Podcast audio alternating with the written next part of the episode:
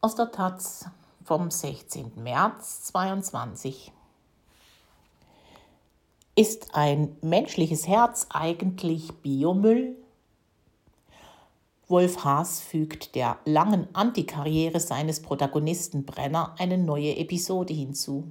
In Müll, dem neunten Fall, stellen sich unter anderem abfallwirtschaftliche und transplantationsjuristische Fragen von Elke Brüns. Und schon ist man wieder drin im wohlvertrauten Brennersound. Das Hirn ergeht sich erfreut in Imitationen wie wohlvertraut Hilfsausdruck oder wobei Brennersound, was heißt das jetzt? Auch in Müll Wolfgang Haas neuem, nunmehr neunten Krimi um den Ex-Polizisten und Ex-Detektiv Simon Brenner spielt die Lust an Sprache und Stil wieder eine mindestens so große Rolle wie die an der Lösung verquerer Verbrechen. Die wieder einmal an einem makabren Fundort beginnen.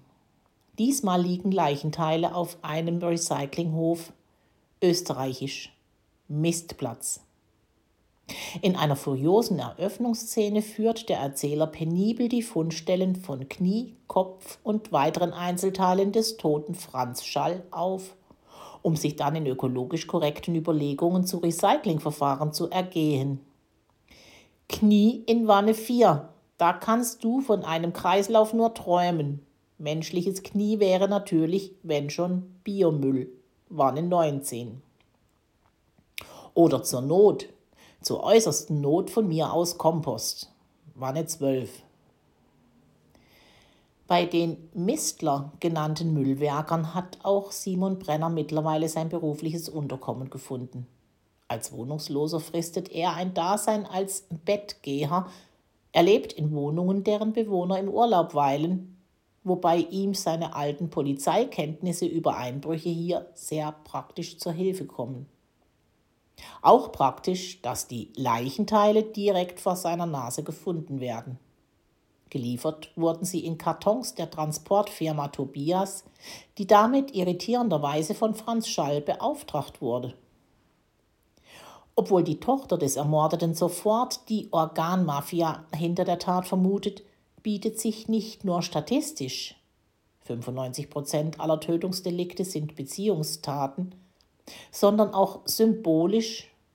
Unter den Leichenstücken fehlte das Herz, die verlassene und nun unauffindbare Ehefrau des Ermordeten als Mörderin an. So gestaltet sich eingangs eher krimitechnisch überschaubar und gerade als man denkt, dass man sich in des Erzählers Parlando gemütlich einrichten kann, nimmt der Text neue Fahrt auf und biegt in eine ganz andere Richtung ein.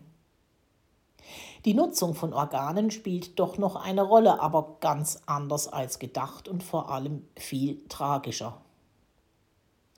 Eingebaut ist der Fall in Problemlagen, die nicht nur in abfallwirtschaftlicher, sondern auch in transplantationsjuristischer Hinsicht Fragen aufwerfen. Angesichts unterschiedlicher Rechtslagen in Deutschland muss man einer Organentnahme aktiv zustimmen, in Österreich hingegen aktiv widersprechen stellt sich die Frage, ob ein Organ eigentlich nationalstaatlich eingebunden ist. Ein Deutscher stirbt in Österreich. Gilt dann das österreichische Recht oder das deutsche für seine Organe? Doch angesichts des Mangels an Transplantationsorganen werden solche Fälle wohl eher pragmatisch gelöst. Durch die Zustimmungsregel haben wir eben oft einen Engpass bei den Organen. Auf der deutschen Seite Verstehst? Auf der anderen Seite der Grenze liegen die Organe auf der Straße und in Deutschland ist der Engpass. Natürlich ist alles europäisch geregelt, weißt du. Zentrale Organverwaltung. Aber wenn es schnell gehen muss, bleibt einem oft nur der kurze Dienstweg. Die Geschichte führt schlussendlich in den toten Winkel einer Biografie und das das darin Verborgene durch einen Autounfall mit Todesfolge entstand und nun während einer Autofahrt ans Licht geholt wird, bringt die Überblendungskünste von Haas den metaphorisch aufgeladenen Alltagsrealismus schön auf den Punkt. Es ist eine der großen Fertigkeiten dieses Autors, eine abgrundtief traurige Geschichte um Schuld und Sühne, Mord und Moral so lustig zu erzählen, dass sich zur Spannung eines dann zunehmend windungsreichen Plots noch eine Achterbahnfahrt der Gefühle gesellt. Die literarische Leistung des Haaschen Universums zeigt sich vielleicht am ehesten im Kontrast zum skandinavischen Thriller-Unwesen. Während dieses gerne durch bestialisch-sadistisches Ausweiten und Abschlachten zu seinen Leichenteilen kommt und mittels abstruser Körperdekorationen schwerblütig Bedeutung erzeugen will, bewegt man sich bei Haas wieder zwischen aberwitzigen Lachanfällen erzeugenden Abgründen und Grotesken, die den sogenannten guten Geschmack noch nicht einmal ignorieren.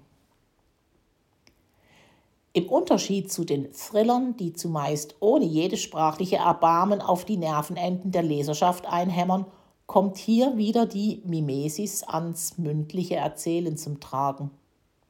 Die singuläre, hochstilisierte Kunstform Hasisch, denen die Brenner-Krimis ihren Erfolg verdanken.